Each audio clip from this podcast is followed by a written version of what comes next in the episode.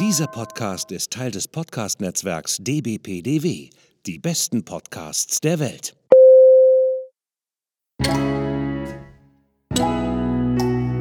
Willkommen beim Podcast von Rockstar TV mit Florian Petzold und Andreas Steinecke. Einen wunderschönen. Ja, natürlich, ich muss auch klar. Entschuldigung, ich bin versaut. Das ging aber schnell. Egal, wir lassen, da, wir lassen das drin. Wir lassen das drin. Ja. Das, ist so, das ist so ein schöner, holpriger Anfang, der, der muss drin bleiben. Ist, Tut mir ist leid. okay, alles prima, alles prima. Ähm, ja, okay, also hier ist Andreas, ne? Äh, uns gegenüber, ähm, äh, mir gegenüber, Entschuldigung, fangen wir so an, ist der Flo. Ne? Hallo, guten Flo. Morgen. Ne? Guten Morgen, genau. Und Spannend uns gegenüber sitzt die Nina. Hoffmann. Guten Morgen. Guten Morgen. Guten Morgen. Ja, die hat sich schon selber gerade kurz vorgestellt. Ähm Und insofern, Ja, klasse. alles super. Klasse, es ist, es ist wir haben Montagmorgen 10.07 Uhr. Ja. Da kann man auch noch ein bisschen, ähm, da kann man noch ein bisschen neben der Spur sein. Ist alles okay, ist alles okay. Hm. Wir sind alle noch so ein bisschen. Ich bin noch nicht so richtig, ehrlich gesagt, wach, muss ich gestehen. Ähm, ich weiß nicht, wie es in Kastrop ist. Ist Kastrop schon wach? Äh, ich trinke gerade meinen Kaffee. Hervorragend. Und äh, Nina, wo sitzt du eigentlich nochmal? Äh, zu Hause, bei mir in Jena. In Jena. Ich. Ist Jena schon wach? Äh, ja, an sich schon, aber ich habe sehr lange heute geschlafen, verhältnismäßig. Ist- Für den Ist, Montagmorgen. ist, ist denn die, ist denn die. Nina wach? ja, Bist doch. doch sehr fit? Bin schon wach. Schon, schon, schon Training gehabt? Ja, naja, nee, ich, also ich habe eine halbe Stunde so ein bisschen Mobility gemacht, weil mein ganzer Körper vom Motocross-Fahren gestern wehtut. Und das braucht so ein bisschen Stretching. Ja, ja. Sehr schön. Aber nenn's nicht Ja, also Training. für den, der es nicht weiß, äh, Nina Hoffmann, ne, ähm, sie hat mal aufgehört mit Stabwerfen und dann hat sie angefangen, äh, ähm, äh, Downhill zu fahren, äh, war vorher in der Leichtathletik und und und. Das könnt ihr in einem alten Podcast nochmal. Äh, Nina, das war ja eine Überraschung nach unserem Podcast. So zwei Monate später, wir quatschen noch irgendwie halt über das Thema eigenes Team zu haben und äh, Andreas sagte dann noch sowas in der Art und Weise wie ja, aber Syndicate wäre ja super und so. Ja, ich steige jetzt voll ein, irgendwie sorry, irgendwie halt so. Äh, und und äh, dann äh, waren dann auch so diese Befürchtungen, irgendwie, wenn du so in einem großen Team bist und und und. Und ich muss dabei sagen, okay, es ist halt Social Media, wenn man die Fotos sieht. Du fühlst dich da, glaube ich, sauwohl bei Syndicate, ne? Also, da, also ich sehe da einfach nur immer ein fettes Lachen von dir, geschweige denn von deinen Team-Dudes, irgendwie, Entschuldigung, die mit dabei sind. Ähm, wie geht's dir da bei Syndicate? Ähm, hast du richtig erkannt, äh, das Social Media zeigt in dem Fall durchaus die Realität. Also ich fühle mich echt mega wohl in dem Team. Es passt alles super zusammen. Die Jungs sind cool. Ähm, ich habe mega viel Spaß auf dem Rennen. Ich kann viel mehr entspannen auf dem Rennen, weil mir einfach extrem viel abgenommen wird an Arbeit und mich aufs Racen fokussieren. Ich lerne extrem viel von allen um mich herum. Die supporten mich alles super und ähm, es könnte momentan nicht besser sein. Ich meine, die Saison lief halt auch mega gut. Und das, äh, dieses positive Gefühl nimmt man dann halt auch mit in die Offseason und für die ganze Bewertung des ersten Jahres, ne? Aber ja, ich freue mich auf die nächsten Jahre. Äh, eine Frage zu dem mh, jetzt ja nicht neuen Team, aber wo du jetzt damit drin bist bei Syndicate. Du hattest ja vorher dir selber eine Struktur aufgebaut gehabt. Ne? Du hattest äh, Mechaniker, wenn ich mich recht erinnere. Deine Schwester hat zum Beispiel irgendwie halt, wie ich mich noch dran erinnern kann, ähm, die Startnummer immer abgeholt und und und. Ja, ähm, hast du denn noch jemanden von dem alten Team mit rübernehmen können zu Syndicate? Oder war dann wirklich so, Cut? Nee, hier ist das komplette Syndicate-Team und die kümmern sich um alles. Ja, es war schon ein ziemlicher Cut. Also ich habe meinen Mechaniker nicht mitgenommen. Meine Schwester, die hat jetzt auch, also die ist Lehrerin, die hat jetzt auch anderes zu tun ähm, und äh, muss in der Hinsicht arbeiten. Wen ich so ein bisschen halb mitgenommen habe, ist mein Teammanager quasi, den Sven von Jenbike hier aus Jena. Der macht zwar jetzt nichts Organisatorisches mehr, weil das macht halt alles das Syndicate, was die Rennen und so angeht, aber mit dem bespreche ich nach wie vor noch andere Sponsorenkontakte außerhalb des Teams, mache mit ihm noch mein Training und so weiter und so fort. Also der steckt da schon noch so ein bisschen mit drinne, aber eigentlich auf den Rennen auch gar nichts mehr. Also wenn er mal auf ein Rennen kommt, dann ist er da wirklich als Zuschauer irgendwie mit dabei und äh, genießt das eigentlich auch sehr und hat halt nichts mehr jetzt zu tun auf dem Rennen. Aber daneben zu Hause hier und so ist der schon noch äh, aktiv. Das ist quasi den, den ich so halb mitgenommen habe aus, aus den alten Strukturen. Waren ja aber auch gar nicht so viele Leute, die ich da hatte. Ja, aber das hörte sich damals so danach an, dass du da so, ne? ja. Und ähm, ja, und was ich natürlich dann auch super fand, ähm, äh, hier deine ARD. Ich kann mich noch daran erinnern, dass wir uns darüber unterhalten haben, dass der dass der Mountainbikesport mehr, also der Downhill-Sport, mehr in den Fokus geraten sollte und sowas alles. Ja, und dann kommt auf einmal Nina Hoffmann in diese ARD-Produktion da rein. War das schon vor, äh, wusstest du das schon vorher oder, oder ist das dann, sag, hau raus. Na, das ist ja, also das ist wirklich ich wusste schon sehr lange, dass das kommt, weil wir halt über fast ein ganzes oder ein Dreivierteljahr gefilmt haben, weil wir die komplette Saison 21 aufgenommen haben und im Frühjahr oder Winter 21 quasi, ich glaube im Februar war das, hat mich die Katharina Kessler, die die ähm, Produktion da übernommen hat oder die Regie übernommen hat, ähm, angerufen und gefragt, ob ich da grundsätzlich Lust drauf hätte, weil es besteht die Möglichkeit, eben mich als eine der fünf Sportlerinnen auszuwählen dort. Und ich war dann super happy, dass es geklappt hat. Und bin auch jetzt im Nachhinein extrem überrascht, was für Wellen das geschlagen hat. Also wer jetzt plötzlich also wer das alles gesehen hat, in was für Kreise das gerückt ist und dass der Downsport im Allgemeinen dadurch auch ein bisschen mehr in die Öffentlichkeit, in die normale, außerhalb unseres Unsere, unserer Bubble halt, ja, wo wir sind. Ja, genau, unsere Bubble, genau, genau geraten ist. Ich meine, einen Artikel irgendwie in der Sportschau zu bekommen oder so, das musst du erstmal schaffen als Mountainbiker, als eine nicht-olympische Sportart, die halt sonst nicht so viel zu sagen hat in Deutschland. Und da war diese Doku schon mega cool und sau viel Feedback bekommen und ja, ist generell eine coole Sache gewesen, die ganze Doku-Reihe auch über die anderen Sportlerinnen. Ja, sehr cool, sehr cool, sehr cool. Ähm, machen wir noch mal einmal kurz so einen, so einen kleinen Step back. Und zwar, ähm, wie ist es denn überhaupt dazu gekommen, dass du dann letztendlich jetzt bei Syndicate gelandet bist?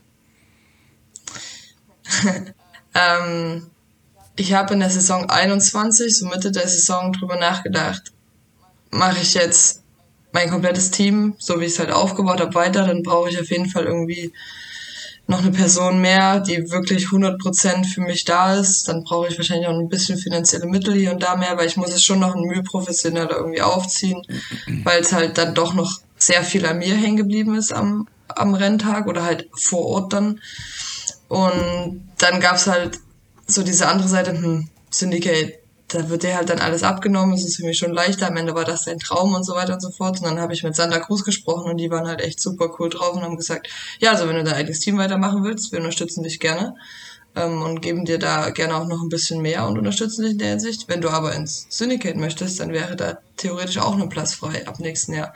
Können wir auch das gerne machen. Und dann haben sie mich halt vor die Wahl gestellt und dann habe ich gedacht, naja gut, okay wenn er mich so vor die Wahl stellt, also eigentlich war das Syndicate das, was ich schon immer wollte, von Anfang an. Als ich angefangen habe mit Fahrradfahren, war das eins der Teams. Und als ich dann 2017 mit Santa Cruz eben meine erste Partnerschaft hatte, war das irgendwie so, immer so der Traum gewesen, wow, mal irgendwann im Syndicate fahren. Also jetzt dann noch als erste Frau und mit den ganzen neuen Leuten auch im Team und alles. Also es hätte keinen besseren Zeitpunkt geben können. Ich bin einfach froh, dass ich das auch noch diese zwei Jahre gezogen habe und nicht irgendwie schon für 2020 dahin gewechselt bin. Das wäre zu früh gewesen. Jetzt kann ich das Ganze halt viel besser wertschätzen. Ich weiß, was dahinter steht, so ein Team zu organisieren.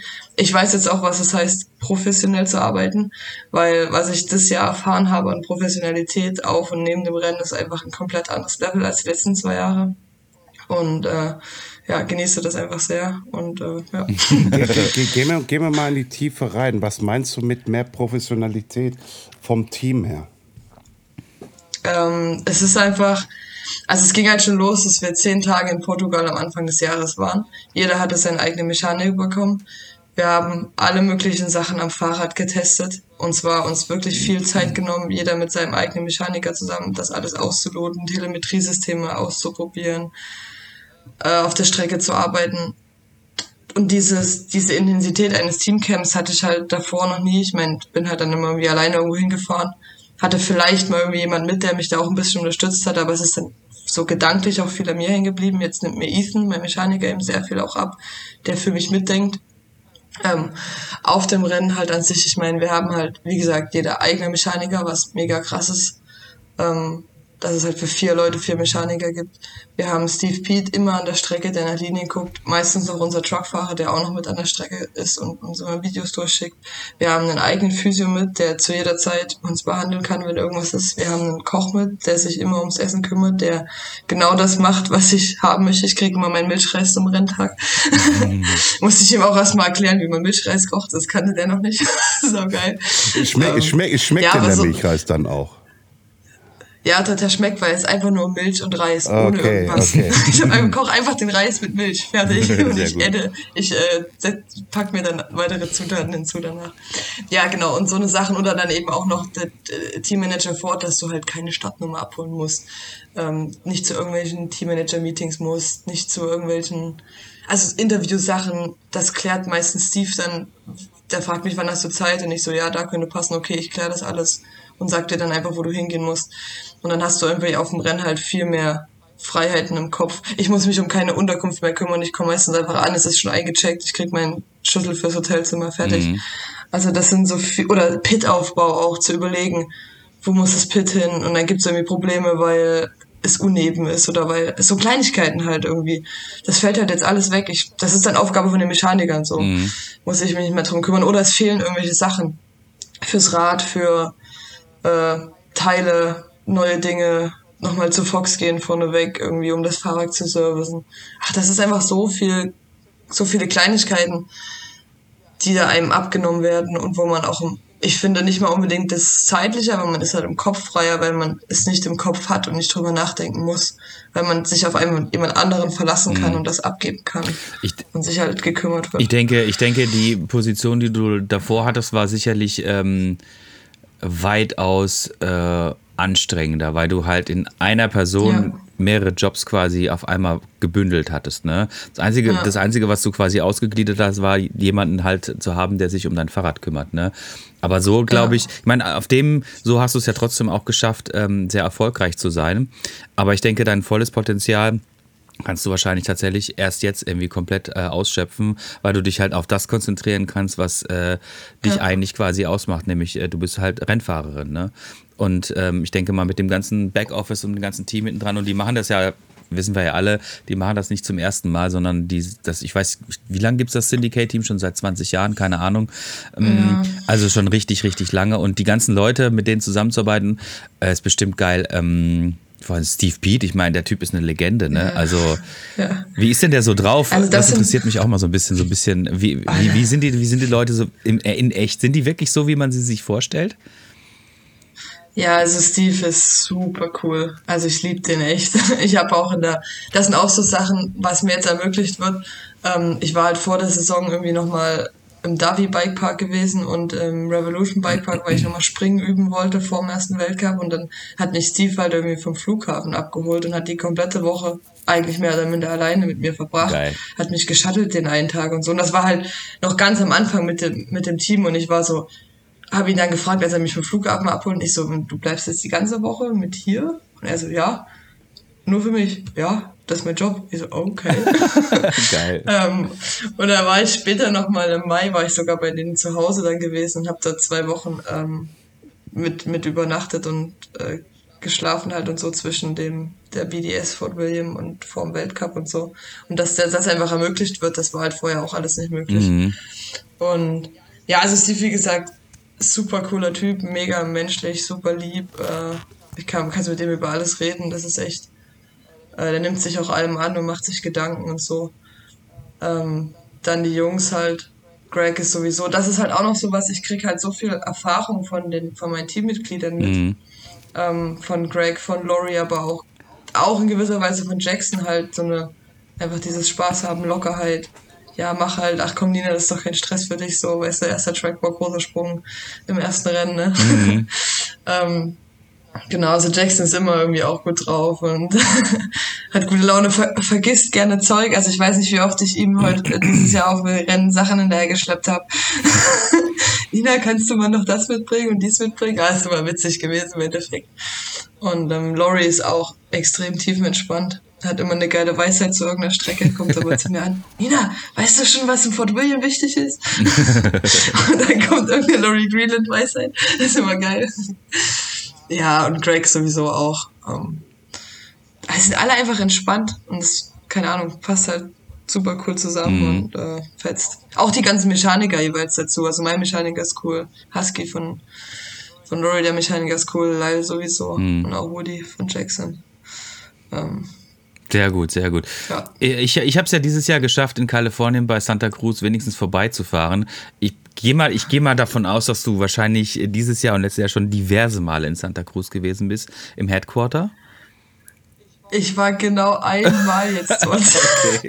und, und das auch mehr auf mein eigenes Drängen, weil ich gesagt habe, ich war jetzt fünf, seit fünf Jahren für Santa Cruz und habe es noch nicht geschafft, ein einziges Mal in Santa Cruz vorbeizuschauen. Geil. Und jetzt war ja das letzte Rennen in Killington gewesen, in Vermont. Und ähm, da habe ich gesagt, ich würde gerne danach eine Woche Urlaub machen in Santa Cruz, Kalifornien, irgendwie die Richtung.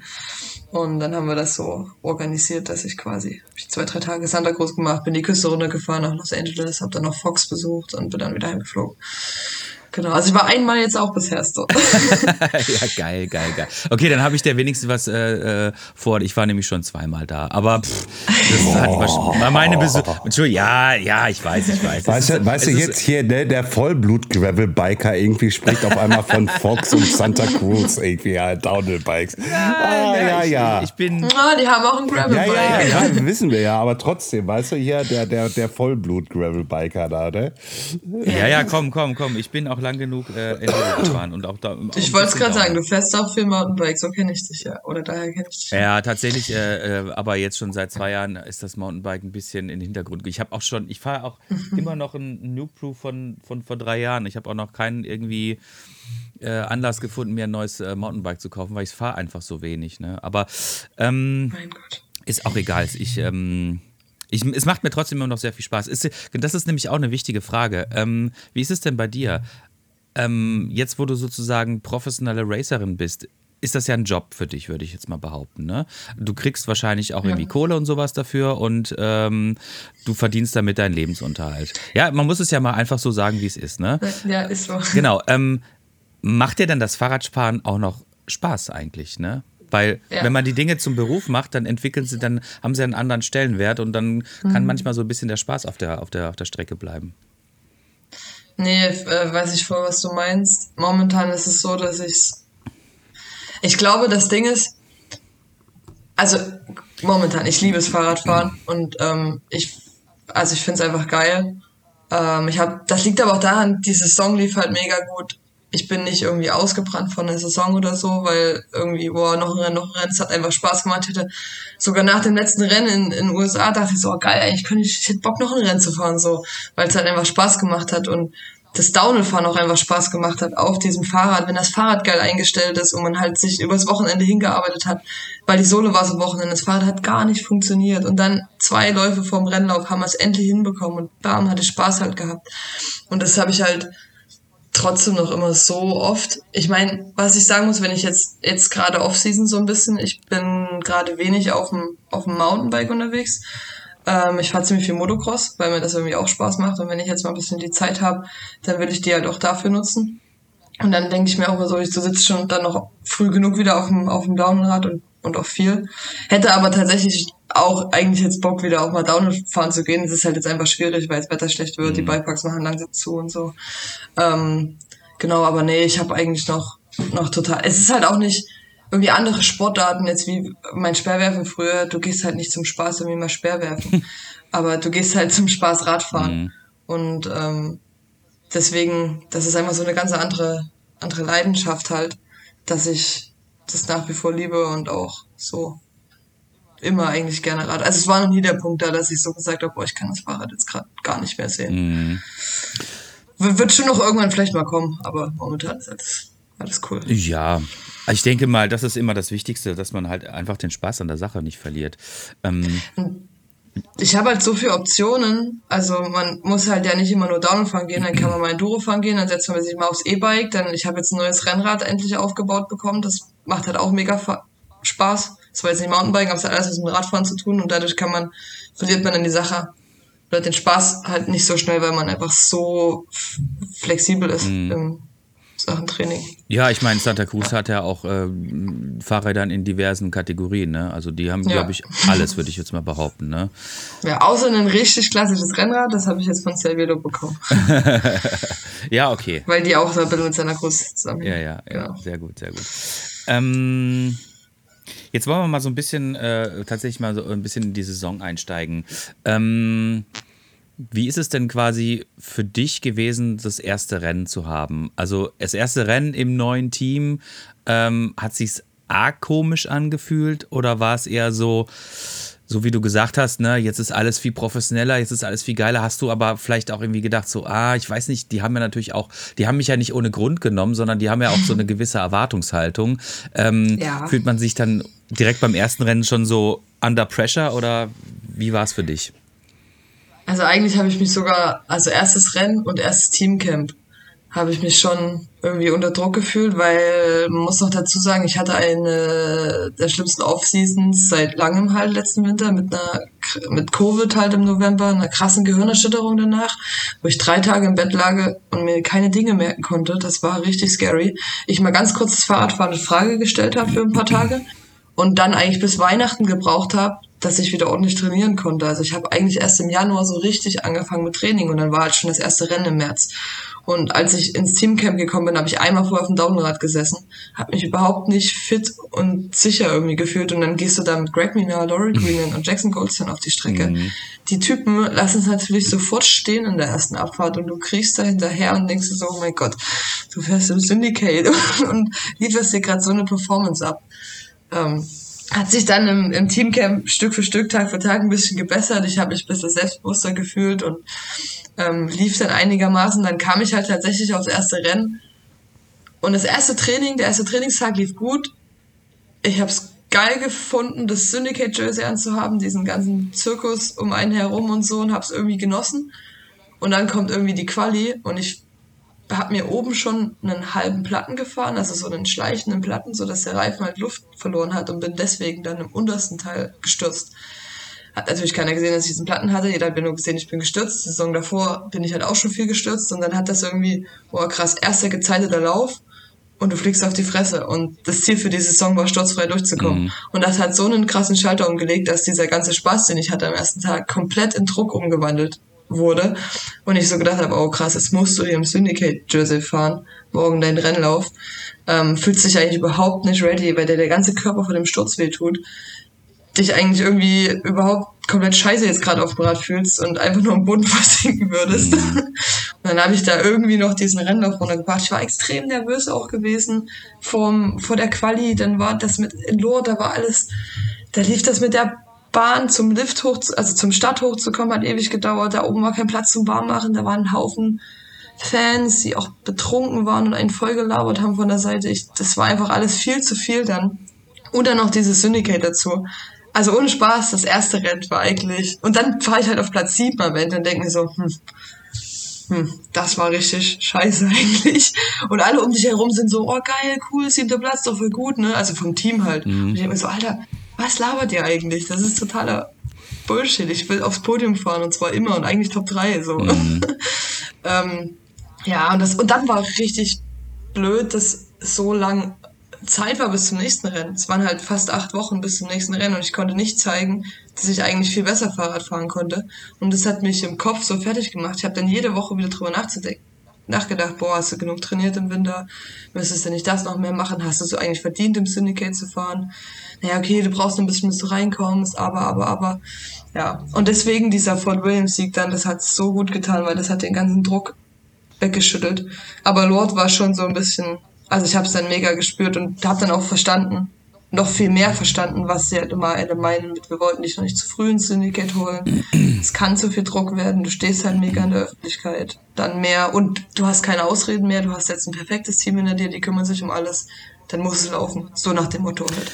Ähm. Wobei vom Team selber her, ne, kam nie Druck. Also sie haben offiziell im ersten Team gesagt, wir erwarten nichts von euch in der ersten Saison. Ihr seid ein komplett neues Team. Ihr solltet erstmal zusammenfinden und ähm, für, drei, äh, für 22 erwarten wir keine Ergebnisse von euch. Mhm.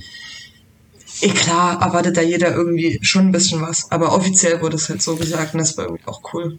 Ich, ich denke mal, das ist ähm, das Team an sich, solange es es ja schon gibt, äh, baut sich ja immer wieder neu auf. Ne? Es kommen immer wieder neue Fahrer hinzu, es verschwinden Fahrer.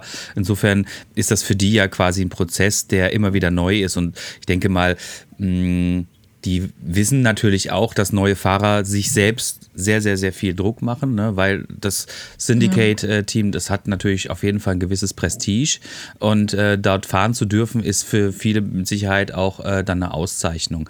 Ähm, und da macht man sich natürlich auch viel Druck. Und jetzt hast du gesagt, dass deine Offseason auch so scheiße gewesen ist, ne?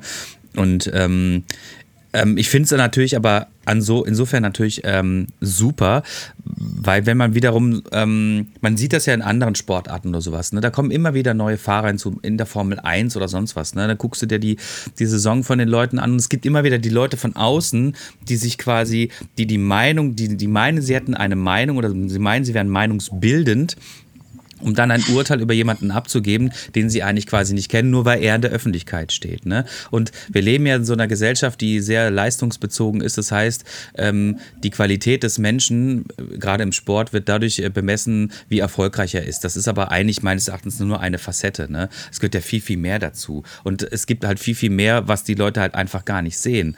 Und ähm, ich denke mal, ähm, ist cool, dass Sie das gesagt haben und ich glaube, das ist halt auch genau der Punkt, der extrem wichtig ist, ähm, dass man den Leuten auch von Seiten des Teams quasi so ein bisschen den Druck nimmt. Den eigenen Druck haben sie sowieso schon, den kannst du nicht nehmen. Ne? Ne?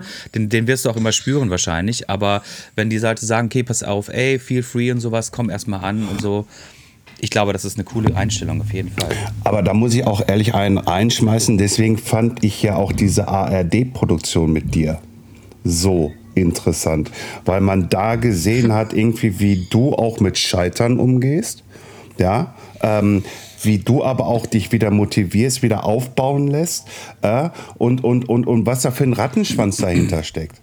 Ja, so, und, und ähm, ja. du hast ja vorhin auch schon gesagt gehabt, irgendwie, ich, das Ding hat Wellen geschlagen halt für mich. Es haben so viele Leute gesehen und haben mich darauf angesprochen, äh, dass das schon äh, gar nicht mehr irgendwie normal ist für dich irgendwie. Ähm, und äh, das ist halt das, was der Andreas meint. Ne? Die Leute sehen nur, ja, irgendwie, wenn es Red Bull TV oder was weiß ich, wer das jetzt alles macht, irgendwie das nur überträgt. Die zeigen einfach nur, wie du da runterfährst, fällst du auf die Fresse. Ach, jetzt ist du schon wieder auf die Fresse gefallen. Ne? Weißt ja, du, die genau. sehen nur diesen Bruchteil dieser einen Sekunde. Ne? Irgendwie, oh, jetzt hat sie da vorne Platten, irgendwie, jetzt gewinnt sie wieder nicht, irgendwie wie ein Schach. Ey, Leute, haltet da draußen mal die Fresse irgendwie halt. Kommt da erstmal hin, wo die Hoffmann überhaupt ist. Die, oh, jetzt, hab, jetzt kann ich das ja richtig lesen. Meine Augen sind jetzt wieder klar. Nina Charlotte Hoffmann ist. So. Oh Gott, ist das hier noch so? Weil ich bin hier mit meiner Uni-Mail-Adresse ange angemeldet bei Teams und da ist der ist mein Zweitname immer noch mit drin. Ja, Nina Charlotte Hoffmann. ah, ist so ein schöner Funfact. Ja. Hast du denn. Ähm, nee, ja, genau. Entschuldigung, bitte, so. bitte, erzähl. Nee, ich, genau, ich wollte einfach nur ganz kurz zu, was ihr auch so gesagt habt. Ja, ist halt, wenn man, also es ist ja gar nicht so, dass nach dem Rennen Lord irgendwie Leute gesagt haben, boah, warum fährst du nur auf Platz 7 und fährst im Syndicate oder so, gar nicht. Das ist auch immer so eigene Wahrnehmung und wie du Dinge bewertest und so.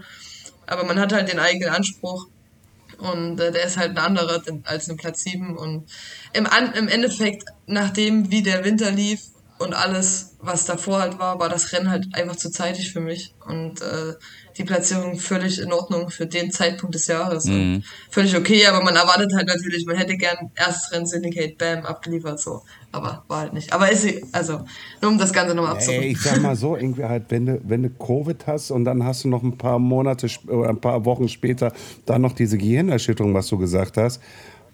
Ja wie, wie, wie soll das passieren?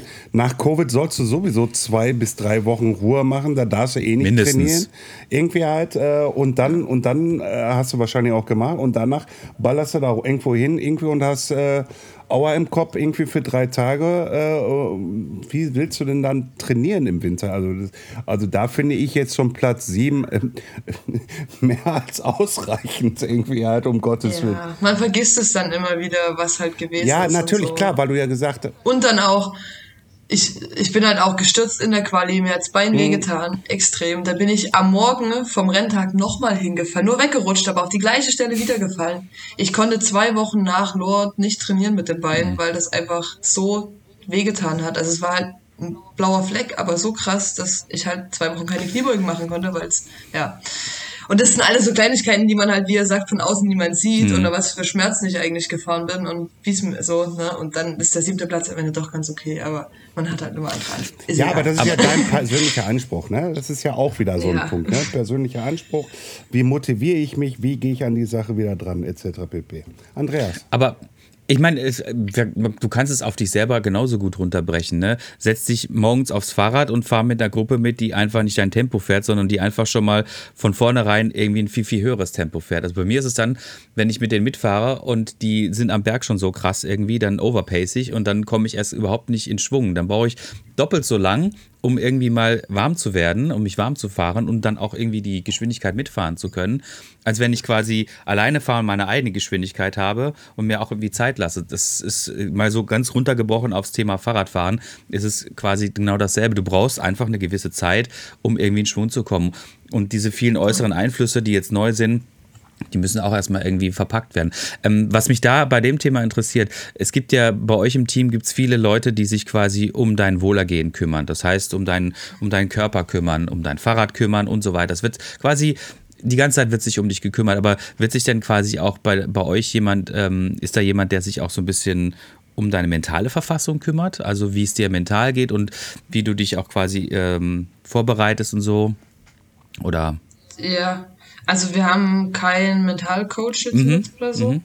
Ähm, die Jungs oder teilweise jeder hat da so selber so ein bisschen jemanden, mit dem er da außerhalb vom Team sprechen kann. Ich glaube, das ist auch recht wichtig, dass das jemand außerhalb vom Teamgefüge dann ist, der einfach neutral da drauf gucken kann. Ich selber ähm, komme halt mit Steve sehr gut hin und weiß, dass ich mit dem über viel, was mich irgendwie bedrückt, jetzt auf dem Rennen, was das Team auch angeht, ähm, mit ihm reden kann, zum Beispiel. Also ich jetzt auch so eine Sache in Lord, ähm, unser, unser Physio der Mitte ist super cooler Typ, aber der war halt sehr motiviert zum ersten Rennen und wollte ganz viele Dinge mit uns, mit mir machen, wollte zum Beispiel mit hoch zum Warm-up kommen und mit mir Warm-up machen, aber ich mache seit vier Jahren, fünf Jahren mein eigenes Warm-up oben. Ich war eh schon nervös und ich habe dann, und ich konnte es ihm aber irgendwie nicht sagen, weil ich dachte, ich verletze ihn oder so. Und dann halt bin ich halt zu Steve gegangen und hab, Steve, kannst du bitte Adria irgendwie von mir fernhalten, weil ich krieg's gerade nicht hin. also ich kann seine motivierte und äh, enthusiastische Art gerade nicht verpacken, weil ich habe so viel mit mir zu tun und diesen ganzen Drumherum hier. Habe ich halt kurz mit Steve gesprochen, er hat es dann geklärt und so, dann war alles cool. Ähm, also da ja quatsche ich mit ihm dann eben oft viel äh, auch mit meinem Mechaniker kann ich da auch ganz gut reden, wenn, wenn irgendwas ist oder so. Es kommt immer drauf an, weil das hat auch das Coole, wir sind so viele Leute. Wenn du mit irgendwem mal irgendwie doch ein Problem haben solltest, kannst du mit jemand anderen auch darüber reden. Dann wird die Sache nochmal ausdiskutiert und ja, dann ist dann ist alles cool. Und dann tatsächlich auch äh, mit meiner Schwester oder mit äh, Sven halt hier von von Yenbike, den die kann ich immer anrufen, wenn irgendwas nicht passt. Mit denen habe ich auch viel telefoniert auf dem ersten Rennen, so gesagt, boah, kacke, ist das gerade alles ein bisschen viel. ähm, ja, genau. Ja, cool, sehr schön. Ähm, ich glaube, jetzt kann man auch so ein bisschen sehr, sehr gut verstehen, ähm, warum dieser Sieg dann in Fort Williams für dich so wichtig gewesen ist. Hast du ja gerade schon ein bisschen vorweggenommen. Ähm, und warum du da auch so emotional warst. Ich fand das total berührend. Ja. Ich fand das total super, dass da, weil ich finde, die meisten, die gewinnen, den sieht man natürlich schon an, dass sie gewonnen haben, dass sie sich freuen und sowas, ne? Logisch, ne? Weil ich meine, das ist schon eine harte Nummer, so, ein- so ein Downhill-Rennen zu gewinnen, ne? Aber bei dir hat man dann wirklich gesehen, dass zu der Freude dann auch noch die Emotion dazu kommt. Und das ist für uns als Zuschauer dann nochmal doppelt so viel wert, jemanden zu sehen, der sich wirklich dann so dolle freut und dass er dann auch seinen Emotionen freien Lauf lässt. Ich glaube, bei dir jetzt mit der Geschichte, die wir gerade erfahren haben, ähm, glaube ich, ist das dann nochmal ähm, verständlicher. Ne? Kommt, äh, verstehen wir jetzt, warum das so ist. Ne? Wie war das für dich? Das, ja, also genau die Wochen halt davor, wie ich es jetzt beschrieben habe, erklären halt so ein bisschen, warum ich mich dann so extrem in Fort William gefreut habe. Äh, einfach weil es weil es schon nicht, nicht so gut lief, ich ein bisschen an mir gezweifelt habe mit dem ganzen Winter und allem und äh, so gedacht habe, boah, bist du nicht vielleicht auch schon irgendwie zu spät zum Sport gekommen und kannst dich doch nicht mehr verbessern und was weiß ich. Und jetzt hast du hier unterschrieben für Syndicate und boah, krass. Naja. Und dann halt in Fort William, also es hat sich bei der BDS schon so ein bisschen angedeutet, bei dieser British Downhill Series, die wir zwei Wochen vorher gefahren sind, ähm, weil da war die Wally mit da und habe ich sechs oder sieben Sekunden mit sechs oder sieben Sekunden Vorsprung gewonnen. Ich meine, sie war halt irgendwie, sie hat den Tag weniger Training und hatte ihr Zeug vergessen. Da war diverse Umstände, warum sie nicht so schnell war, deswegen habe ich das auch nicht ganz so bewertet. Aber das hat mir schon so einen ersten kleinen Selbstbewusstseinsboost gegeben. Ähm, und dann kommt halt das Rennen und das ganze Wochenende lief. Ich bin, lief halt schon gut. Ich bin kein einziges Mal hingefallen. Ich habe mich einfach trotz der, des ganzen Regens und alles irgendwie sicher auf der Strecke gefühlt. Ich habe immer gesagt, ja, das war nämlich auch so eine Laurie Greenland Weisheit. Fort William runs better in the rain. Mhm. also seid ihr einfach bewusst, du hast mehr Grip im Regen. und es ist halt auch einfach so. Und das sind so kleine Mental Games. Und dann hat das irgendwie alles auch noch zusammen, also und dann Quali gefahren. Und ich war in allen Splits vorne, bis ich mir meinen Platten gefahren habe in der Quali. Und das war wiederum geil, weil ich bin, ich glaube, achte, neunte, zehnte oder so dann geworden. Aber ich wusste, als ich auf die Splits geguckt habe, du kannst das Ding morgen gewinnen. So, aber es stand natürlich nicht als letztes oben. Das heißt, der Druck war halt nicht da. Ne? Ich konnte irgendwann hier als, weiß nicht, sieben, acht Letzte oder so fahren. Und ähm, konnte da einigermaßen entspannt quasi mein Rennen auf runterfahren. Und ich kam ins Ziel, sehe meine Zeit und die war sechs Sekunden schneller als die Quali-Zeit vom Tag davor. Und die Strecke war nicht besser, also sie war eher im schlechteren Zustand. Und da habe ich mich schon so krass gefreut, weil ich wusste, das war eine mega gute Zeit, du bist einen mega guten Lauf gefahren, das wäre heute nicht besser gegangen. Das sollte für Top 3 reichen, vielleicht reicht es auch für 1, scheißegal. Du bist heute dein Optimum gefahren und deswegen habe ich mich da schon so extrem gefreut. Und dann kommt halt eine Fahrerin nach der anderen und als dann Cam halt auch kommt und es klar wird, dass sie meine Zeit nicht knackt, habe ich mich das war einfach, da aller Druck von den ganzen letzten Wochen halt einfach abgefallen und dann halt auch noch in Fort William, was jetzt nicht irgendwie irgendeine Strecke ist, sondern es ist halt wie die Streif, ne? Im, im Ski Alpin ist halt Fort William bei uns eine der Strecken und die dann auch zu gewinnen als halt zweites Rennen im Syndicate, erster Sieg der Frauen oder eine Frau für Syndicate, was weiß ich. Da waren so viele Sachen einfach, die da zusammenkamen, deswegen habe ich mich dann so mega gefreut und äh, ich glaube ich, also die, ne-, wenn jetzt noch mal Siege kommen demnächst, es wird wahrscheinlich nie wieder so krass emotional werden. Vielleicht ein erster WM-Titel mal irgendwann oder sowas oder einen Gesamtweltcup-Sieg mal irgendwann, aber ähm, ich werde jetzt natürlich nicht bei jedem weiteren Sieg, der vielleicht noch kommt, so extrem emotional werden, aber der war halt einer, der, ja, aufgrund der ganzen Historie ja, so, so wichtig, der war einfach wichtig. Ja, das ist ja auch immer schön zu sehen, irgendwie, du lässt das ja dann auch raus. Ne? Ja. Und ne, muss ja, ich auch. Muss auch ey, so aufgestaute Scheiße ist halt Scheiße halt. Äh, und, und, und, ja, und die muss halt einfach raus. Äh, und äh, wenn du dich damit so frei machen kannst, Hut ab. Hut ab. Ja? Was liegt denn demnächst an? Ähm, Mallorca, Rennradfahren. Mallorca, Rennradfahren? Kompletter Themenswitch.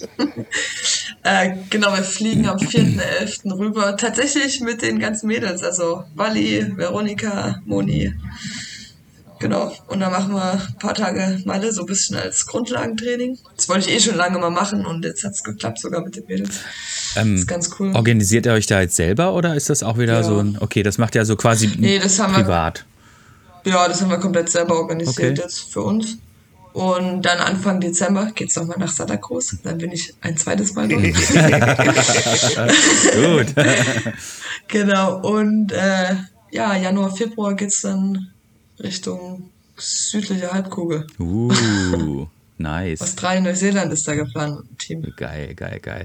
Ähm, ja. Diese Geschichte, die du jetzt äh, mit den Mädels machst, das lässt ja auch so wieder so ein bisschen tief blicken. Ähm, ich würde mal behaupten, Was in anderen Sportarten. Nein, pass auf, pass auf, ich will, ich will auf den Punkt hinaus.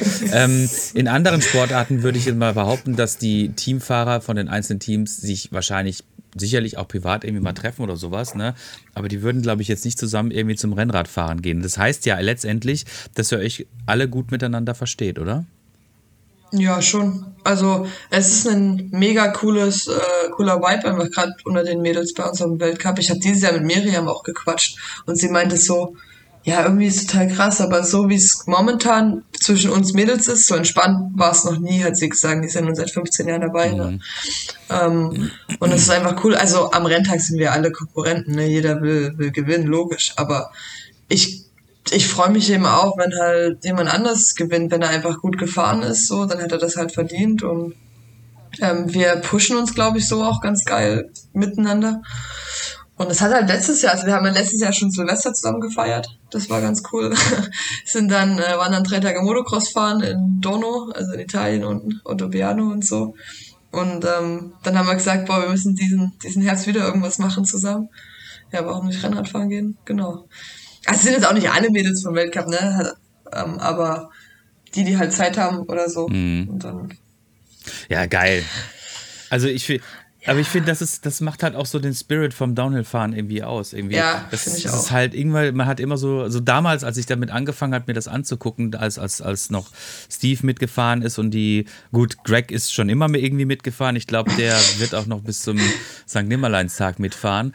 Ähm, Mhm. Aber es hatte immer so den, man hat immer so das Gefühl gehabt, dass sie sich auch privat irgendwie nach dem Rennen irgendwie zusammensitzen und ein Bier trinken. Und also als es damals wahrscheinlich noch deutlich lockerer gewesen ist als heutzutage, wo es ja doch schon sehr professionell ist und sowas.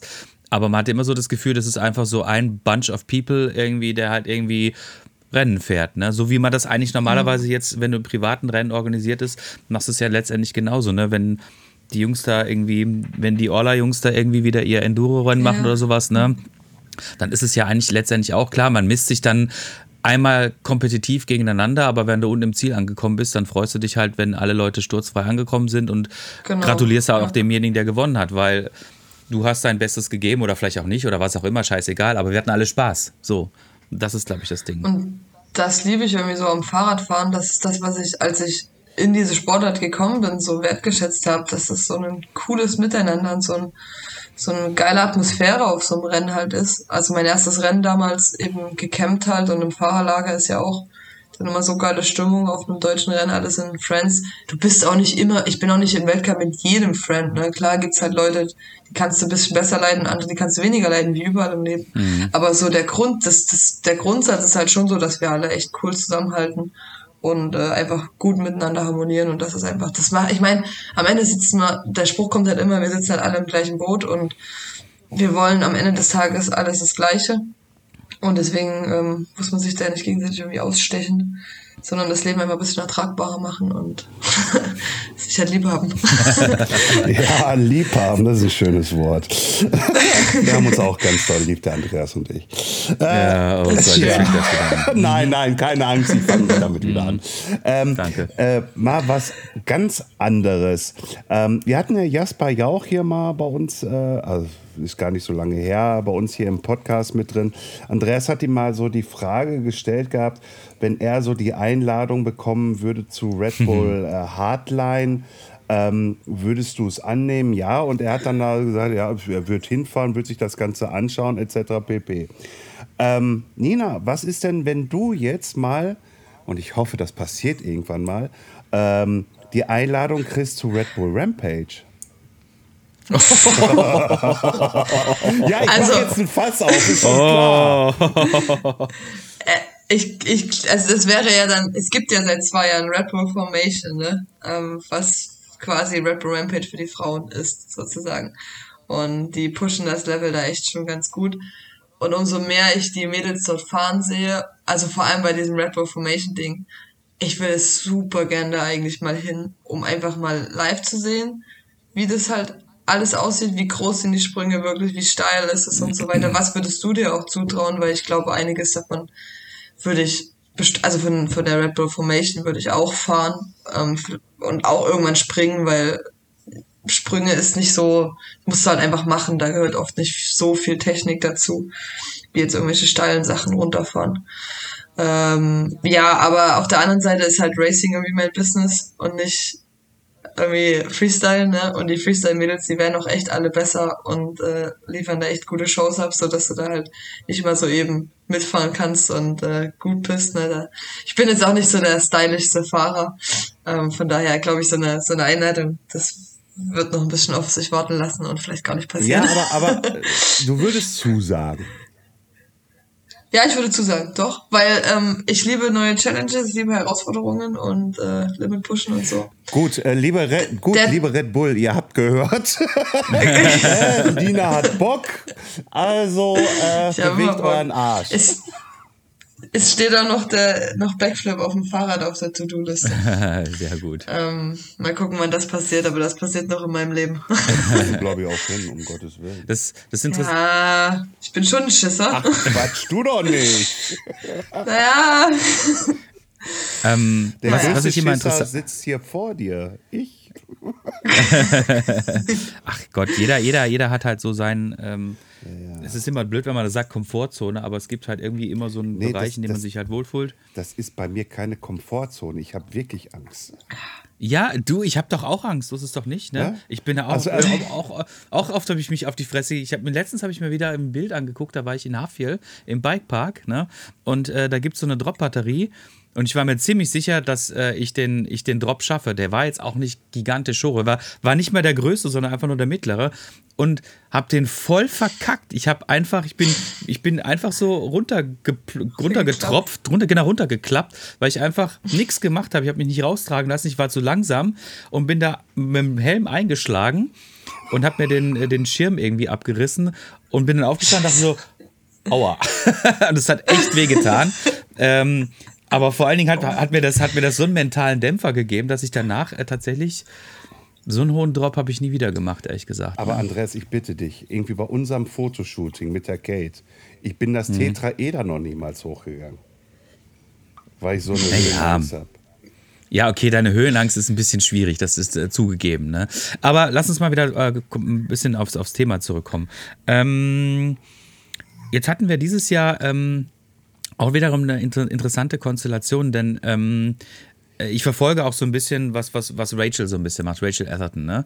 Und es ist auch hochinteressant äh, sozusagen, weil sie auch super, super krass offen ist in ihren Stories. Ne? Sie hat jetzt ein Kind bekommen und sowas. Ne?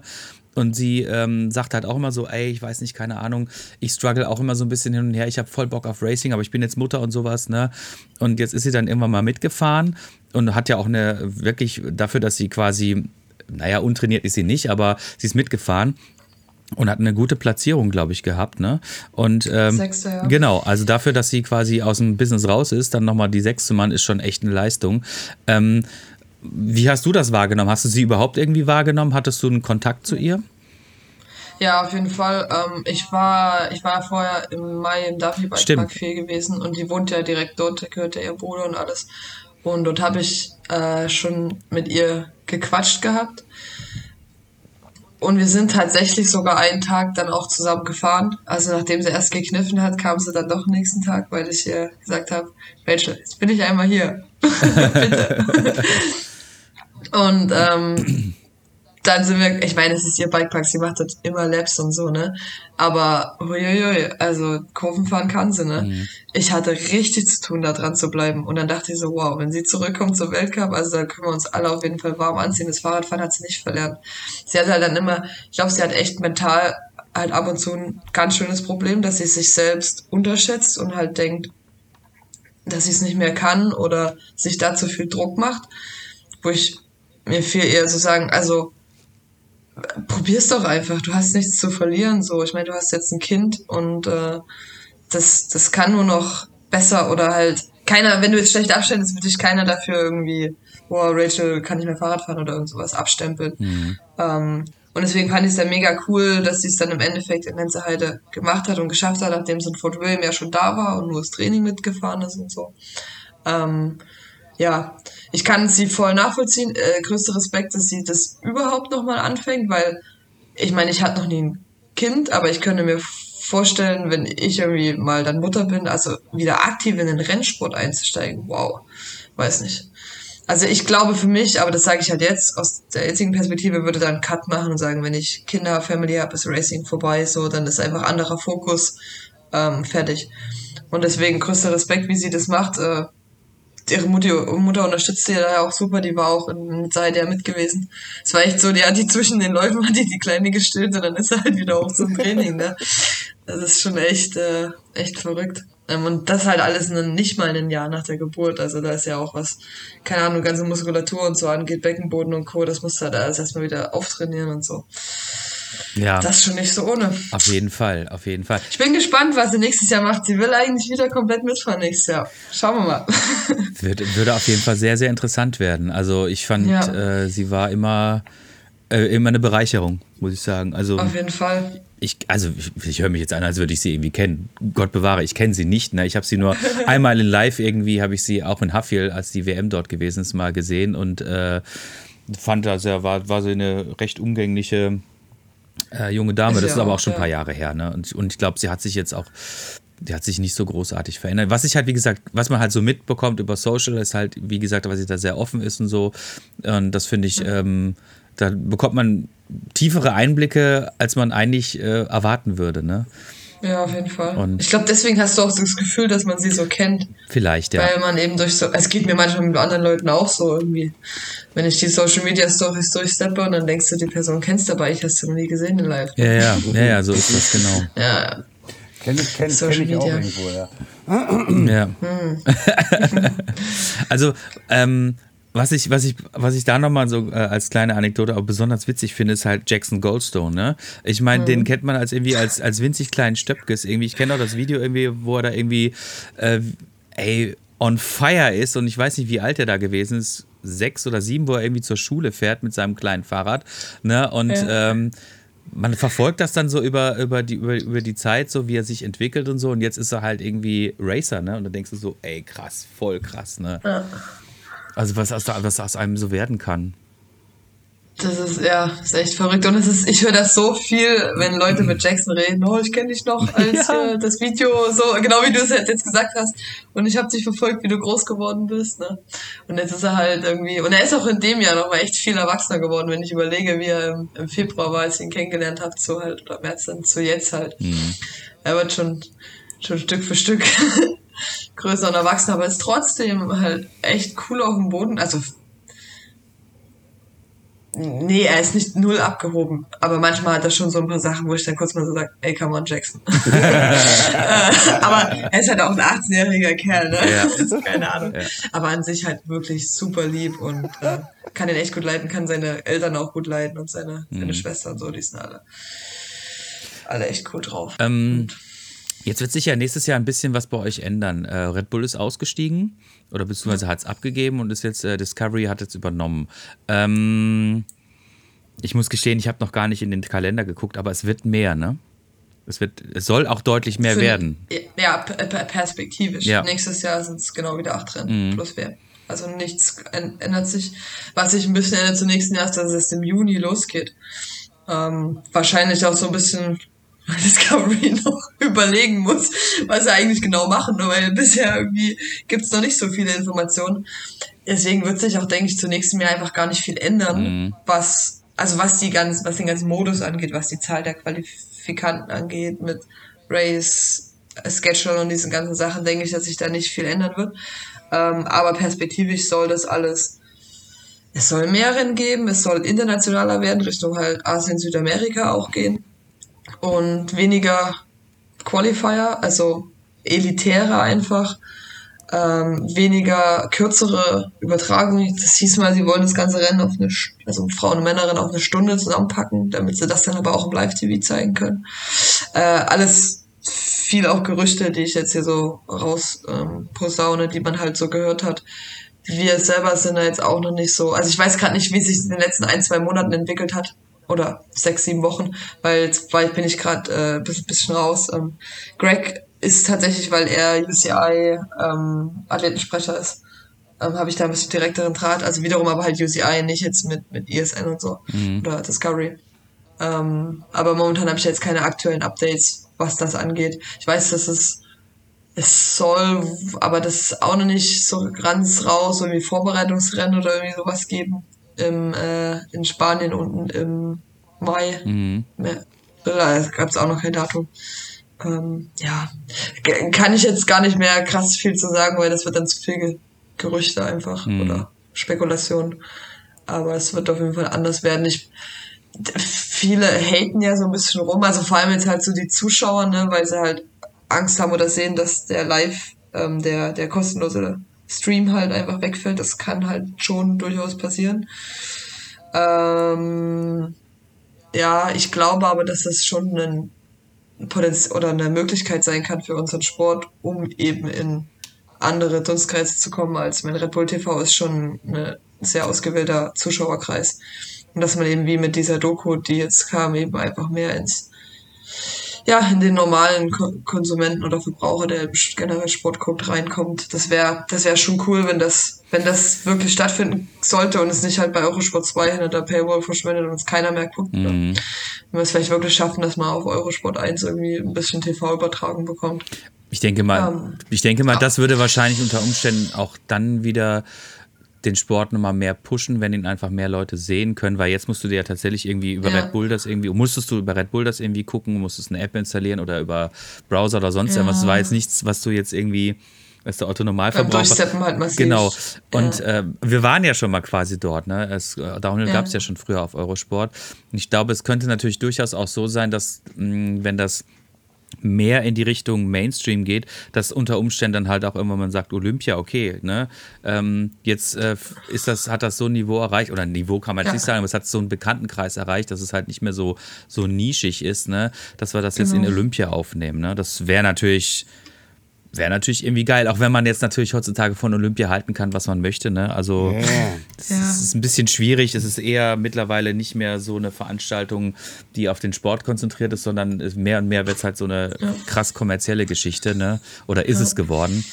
Ähm, aber ich denke mal, es bleibt auf jeden Fall eine sehr, sehr entspannende Entwicklung. Ähm, der ähm, wenn ich mich recht entsinne, hat, glaube ich, Leuk Bruni hat, glaube ich, sowas, sowas wie, eine, wie eine Fahrervereinigung gegründet. Ja, wir haben so eine Riders Union jetzt. Genau. Um, oder ich weiß gar nicht, ob wir es Union jetzt offiziell nennen dürften oder ah, gab es auch so. Es gibt einen Zusammenschluss aus uns Fahrern, okay. der ähm, auch darauf basiert ist, dass wir keine, ja, man muss ja mit rechtlichen Sachen aufpassen, was man wie nennt. Wir haben da schon einige Themen durch in unserem Gruppenchat. ähm, der einfach, also es geht halt darum, dass unsere, bis, unsere Bedenken oder unsere, wie sagt man, Needs, also das, was wir eben wollen, da mit reinkommt zu Discovery, dass die uns hören und das beachten, weil wir halt einfach auch bis Mitte der Saison kaum Informationen bekommen haben, wie das so nächstes Jahr wird. Keiner hatte irgendwelche Renntermine, Daten und wusste, wie es wird. Und dann wollten wir jetzt einmal die Chance ergreifen, dass wir Fahrer eben gehört werden und da vor allem in die Richtung Safety Issues, also an, auf der Strecke, gearbeitet wird, weil es gibt einfach immer wieder Rennen, wo Dinge gebaut werden oder in der Strecke sind, wo du dir an den Kopf greifst und sagst, das ist einfach sinnlos gefährlich. Das ist nur eine Frage der Zeit, bis sich jemand verletzt und das können wir einfach sicherer bauen. Siehe Leger Road Game letztes Jahr. Dann war in Andorra dieses Jahr eine Brücke im unteren Teil, wo ich mich einfach gefragt habe, wie kann man nach einer, keine Ahnung, fünf Meter steilen Abfahrt eine zwei Meter oder zweieinhalb Meter breite Brücke bauen, wo man treffen muss. Ne? Ähm, das sind einfach so Sachen, die gehören halt nicht auf eine Strecke. Mhm. Und äh, ja, auch so ein bisschen andere Sachen mit Preisgeldern, Bezahlung, Pit, wohin. Also Andorra war dieses Jahr komplett das Chaos mit Pit und so.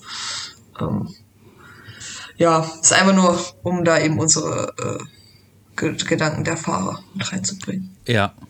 Ja, wir hatten ja, okay. wir hatten ja auch mal ein Gespräch mit Sabine Spitz hier zusammen irgendwie und sie ist ja, sie kommt ja aus dem Cross-Country-Bereich und da haben wir ja auch mal darüber äh, gesprochen gehabt, irgendwie, was ist denn nun Cross Country? Wenn man die letzte Olympiade gesehen hat, der Drop Bear dabei war, irgendwie da denkt man auch schon so, hey, das ist doch Enduro.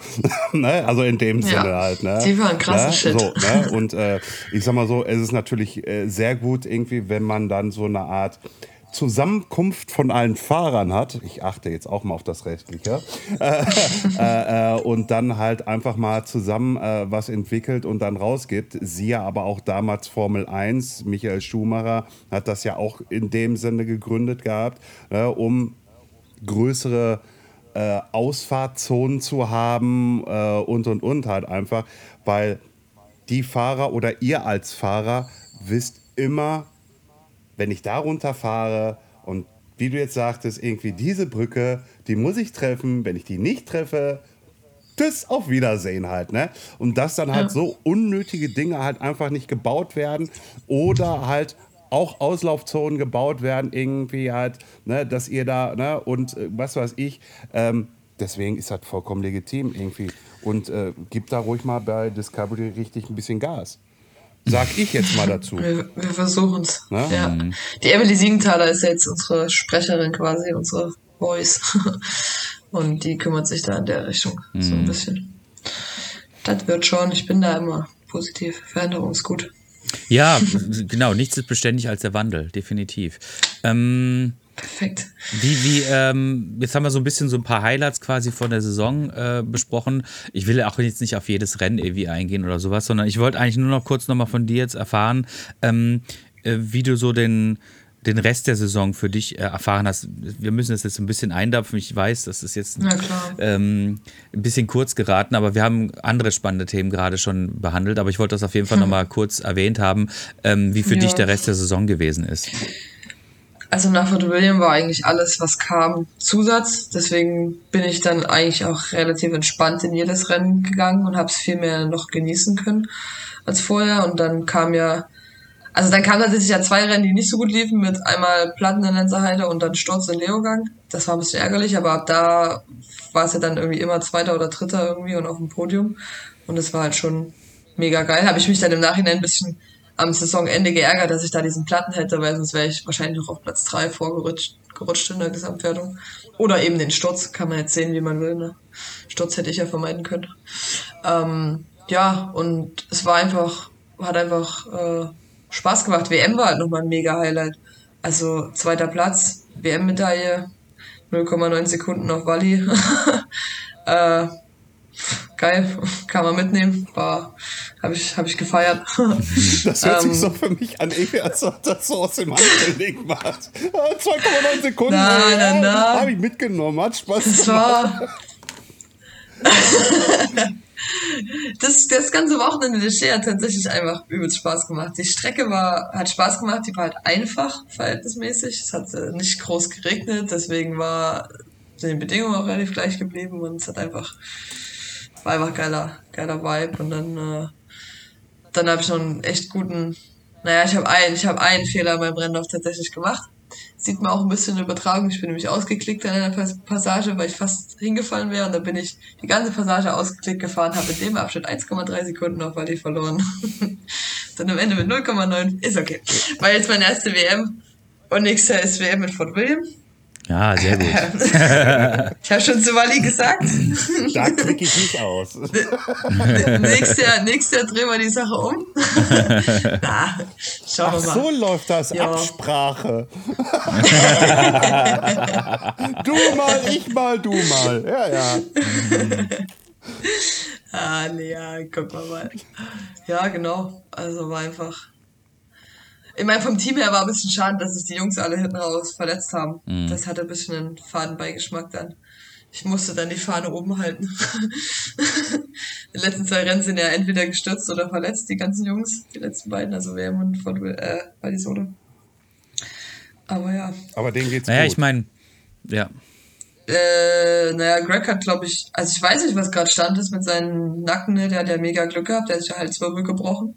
Aber so stabil dass er nur Krause tragen musste. Und Laurie hat sich ja schon Fuß gebrochen in äh, Leger zur WM und dann noch das Handgelenk, auch ein bisschen komplizierter.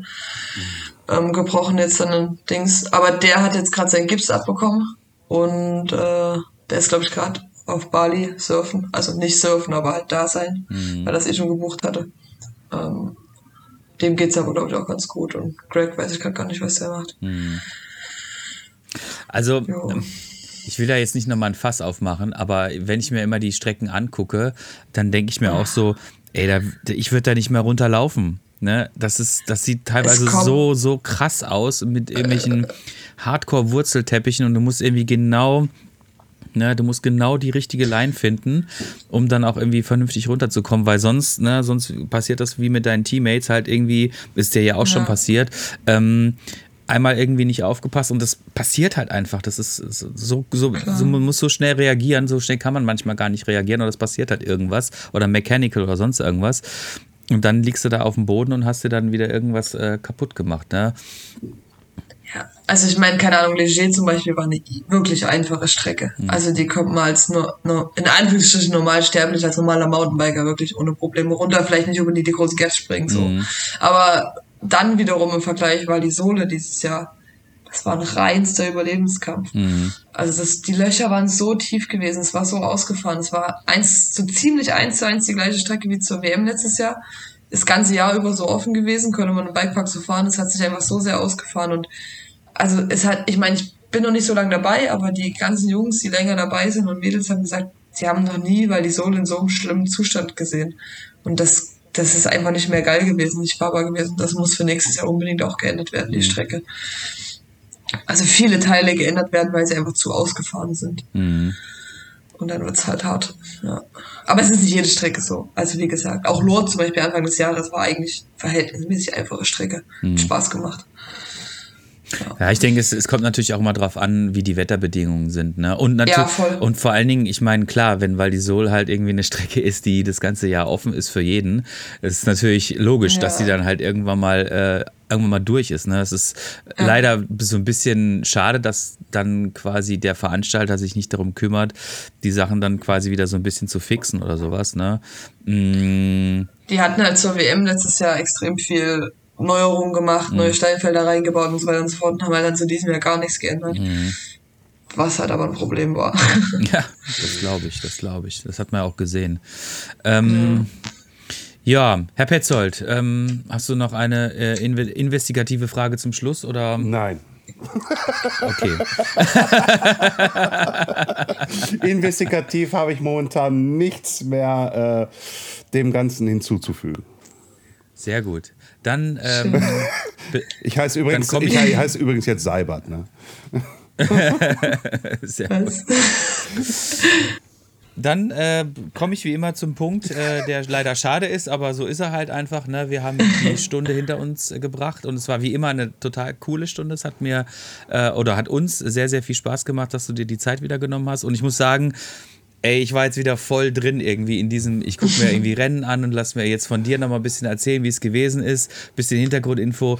Ah, ich würde mir jetzt gerne, glaube ich, nochmal irgendwie auch nochmal irgendwie so ein Season Recap irgendwie im Fernsehen angucken, einfach ich voll Bock jetzt habe. Oder ich würde aufs Fahrrad steigen, hätte ich jetzt auch Bock, ehrlich gesagt. Also hat mich total motiviert, jetzt auch mal wieder ein bisschen, bisschen Mountainbike zu fahren. Ähm, Das ist cool. Bevor, bevor der äh, Herr Petzert aber wieder in schallendem Gelächter ausbricht, weil ich wieder irgendeinen Unsinn erzähle.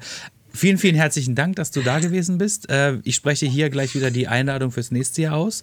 Wir möchten das jetzt gerne in einer jährlichen Serie möchten wir erfahren, wie es dir geht und wie sich, äh, Okay. wie sich deine Karriere entwickelt. Und ähm, Schaffen wir. ähm, vielen Dank. Äh, wir wünschen dir sehr viel Erfolg und der Flo darf wie immer noch ein paar Worte dazu hin, hinzufügen und das letzte Wort gebührt dir. Ich, ich darf wieder nur ein paar Worte hinzufügen. Das ist sehr nett, Andreas. Äh, Nina, wir müssen, glaube ich, viel, viel öfters äh, miteinander podcasten, damit der Vogel da mal wieder ent- ordentlich auf das Mountainbike geht und nicht immer auf Gravelbike. Nein, Quatsch, Quatsch. Nein, das ist ja, es ist ja eine Entwicklung bei ihm. Ne? Also halt, ne, vom Mountainbiker zum Gravelbiker halt. Ne? Nein, Nina, auch ich bedanke mich recht herzlich, dass du dir wieder mal fast zur gleichen Jahreszeit äh, äh, ähm, ähm, dir die Zeit genommen hast und uns äh, Rede und ja, 11.13 Uhr, Siri, richtig. Geil. Äh, äh, die Zeit genommen hast und unsere Fragen äh, richtig gut beantwortet hast. Ähm, dir gebü äh, gebü ge gebührt. Hm? Ach, sag einfach das letzte Wort. Ja, nee, danke, dass ich dabei sein durfte. Das war ziemlich witzig, wie auch schon das letzte Mal mit euch. Deswegen habe ich auch wieder zugesagt. Äh, wir können das gerne in einem, in einem jährlichen Turnus jetzt beibehalten. Und äh, ja, gerne bis zum nächsten Mal. Hat Spaß gemacht. Alles klar. Sehr schön. Ciao. Prima, danke. Ciao. Ciao.